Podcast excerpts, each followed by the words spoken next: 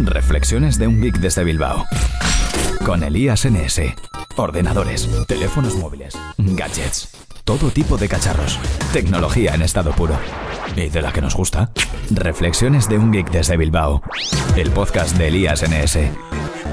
Buenas a todos y bienvenidos a Reflexiones de un Geek desde Bilbao. Soy Elías Gómez, Elías NS en Twitter y en la mayoría de redes sociales. Y bienvenidos a este nuevo episodio que tratará sobre Google Calendar, porque el otro día Google presentó su nueva versión de Calendar. Y bueno, grabé un audio que lo tengo ahí pendiente de publicar y lo voy a, os lo voy a poner ahora enseguida. Pero antes quería haceros una recomendación de una aplicación que he descubierto hace poco y se trata de un cliente de escritorio para Google Keep. Y diréis, pero bueno, si a Google Keep se puede acceder desde el navegador. Y esto la verdad es que nos daría para una reflexión más larga y más profunda. Y es que, mm, por supuesto, es muy práctico y es muy conveniente y está muy bien poder acceder a un montón de aplicaciones, al final aplicaciones web y servicios a través de nuestro navegador. Pero a la hora de trabajar, eh, sobre todo en el ordenador, resulta un poco incómodo a veces el cambiar de, aplicación, ¿no? Yo soy muy partidario del famoso Alt Tab en Windows, que en Mac OS X es eh, Command Tab, comando y la tecla Tab de tabulación. Y, claro, cuando tienes todas las aplicaciones, todos los servicios web abiertos dentro del navegador, que es una aplicación como tal, no puedes cambiar de una forma sencilla. Sí que puedes, puedes hacer eh, Control Tab y Control Shift Tab para navegar entre las pestañas incluso control, bueno, control en... Sí, control, lo he dicho bien, sí, control.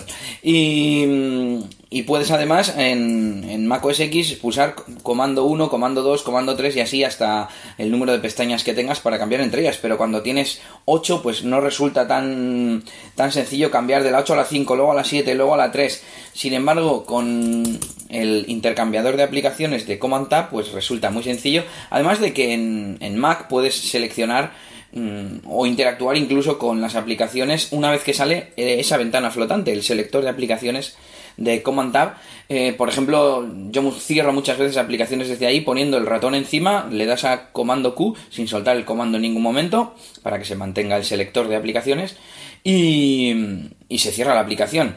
Y lo mismo para cambiar de una aplicación a otra, ya sea a la anterior, que es un simple Alt Tab, o la segunda anterior, que haces dos veces al, a la tecla Tab, creo que ya me estáis entendiendo, y llegas muy rápido, incluso a, a otras aplicaciones que estén más lejos, pues yo soy siempre de tener eh, la mano izquierda en el teclado y la otra en el ratón o en el trackpad en este caso, que es lo que yo utilizo, y me resulta muy, muy cómodo hacerlo así. Eh, también tenemos en OS X, tenemos, o en OS 10, como dirían algunos, tenemos eh, Mission Control con el famoso Expose, etcétera, y también es bastante cómodo cambiar así. Pero claro, todo esto no sirve si tenemos las aplicaciones metidas en las pestañas de Chrome.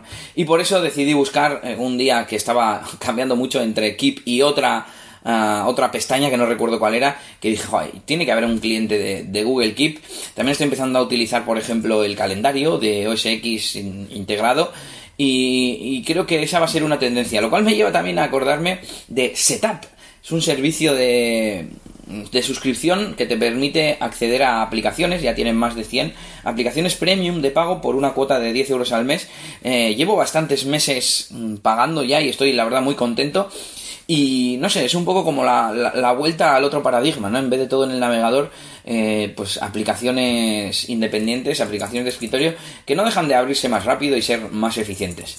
Eh, y nada, con esto, con esta recomendación de hoy, bueno, por cierto, la aplicación tiene un nombre muy sencillo, Desktop Google Keep para OS X, o sea, Desktop Google Keep. Os dejaré el enlace en las notas del episodio y nada, os dejo aquí ya la grabación sobre Google Calendar y hasta la próxima. ¿Estás sintonizando?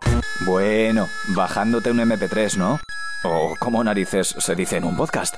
El caso es que estás escuchando Reflexiones de un geek desde Bilbao. Elías NS. Tenemos novedades en Google Calendar. Por fin, por fin han renovado su interfaz web, más o menos adaptada al Material Design, a este lenguaje de diseño nuevo que presentaron hace pues ya dos o tres años. Y bueno, las principales novedades, aparte del propio diseño como tal, que en realidad no, no cambia demasiado, pero bueno, está todo un poco más refinado, un poco más limpio y un poco más moderno. Hay algunas novedades para empresa, como por ejemplo ver los detalles de la sala de reuniones, puedes tener registradas salas de reuniones si es que tienes la versión profesional y de pago de G Suite, ¿no? Que es como se llama, el antiguo Google Apps. Y bueno, puedes ver ahí los detalles de, esa supuesta sala, incluso mm, por lo que se ve en el post oficial, incluso las características de, de la sala, ¿no? Eh, otra novedad que esa afecta a todos los usuarios, también los usuarios particulares, gratuitos, es que ahora en, la caja de detalles de texto del, evento tendremos la capacidad de añadir eh, formato enriquecido, es decir, no simplemente texto, texto plano que se llama, puro y duro, sino también pues formatearlo, ¿no? Con negrita, cursiva, listas, etcétera. Y por último, mm, podremos ver varios calendarios uno junto a otro en la vista de día, es decir, al tener una pantalla alargada de forma horizontal, podremos elegir tres o cuatro calendarios que después se nos pondrán en columnas, como si fueran varios días, pero siendo el mismo día con distintos calendarios. Y así, yo, por ejemplo, tengo un calendario compartido con Nelly con su horario de trabajo, pues mm, para poder ver y que no se solapen mis eventos con su calendario, etcétera, etcétera. Creo que, que en muchos casos puede ser algo de utilidad. Además de esto hay otros refinamientos, por ejemplo, sea más accesible y bueno, se puede acceder a toda la información desde el enlace que os voy a dejar en las notas del episodio. Y nada, decir que para las cuentas corporativas el administrador tendrá que habilitar la, la nueva versión y para las cuentas de particulares tendremos un botón arriba a la izquierda que dice usar, bueno, en inglés Use New Calendar, en castellano, sí, en castellano usar el nuevo calendar y te sale un pequeño pop-up informativo y le damos a actualizar ahora y ya está. No se pierde nada y además podemos volver a la versión anterior si esta no nos convence o lo que sea. Bueno, y mientras estoy grabando estoy trasteando un poco por aquí con los distintos eventos que tengo en el calendario y la verdad es que ahora el pop-up que sale al pinchar en, el recuadro del evento que tenemos puesto, de la cita que tenemos en el calendario, es mucho más completo y mucho más interactivo. Así que una mejora también muy buena podemos contestar el asistir, no asistir, vemos todos los detalles, etcétera, etcétera. Así que, muy bien. Así que ahí queda, nuevo Google Calendar por fin en este 2017. Reflexiones de un geek desde Bilbao. Elías NS. Y hasta aquí este episodio de Reflexiones de un geek desde Bilbao. Recuerda que para comentar o suscribirte al podcast Puedes entrar en eliasgomez.pro y por supuesto agradeceré que dejes tu like, tu comentario, tu estrella o lo que sea en iVoox, iTunes o donde sea que escuches esto. Un saludito y hasta la próxima. Agur agur. Esto ha sido todo por este capítulo. Pronto, Elías tendrá más cosas de las que hablaros en Reflexiones de un Geek desde Bilbao. Hasta la próxima. Y recuerda que puedes buscar a Elías Gómez en Google Plus o en Twitter. Arroba ElíasNS.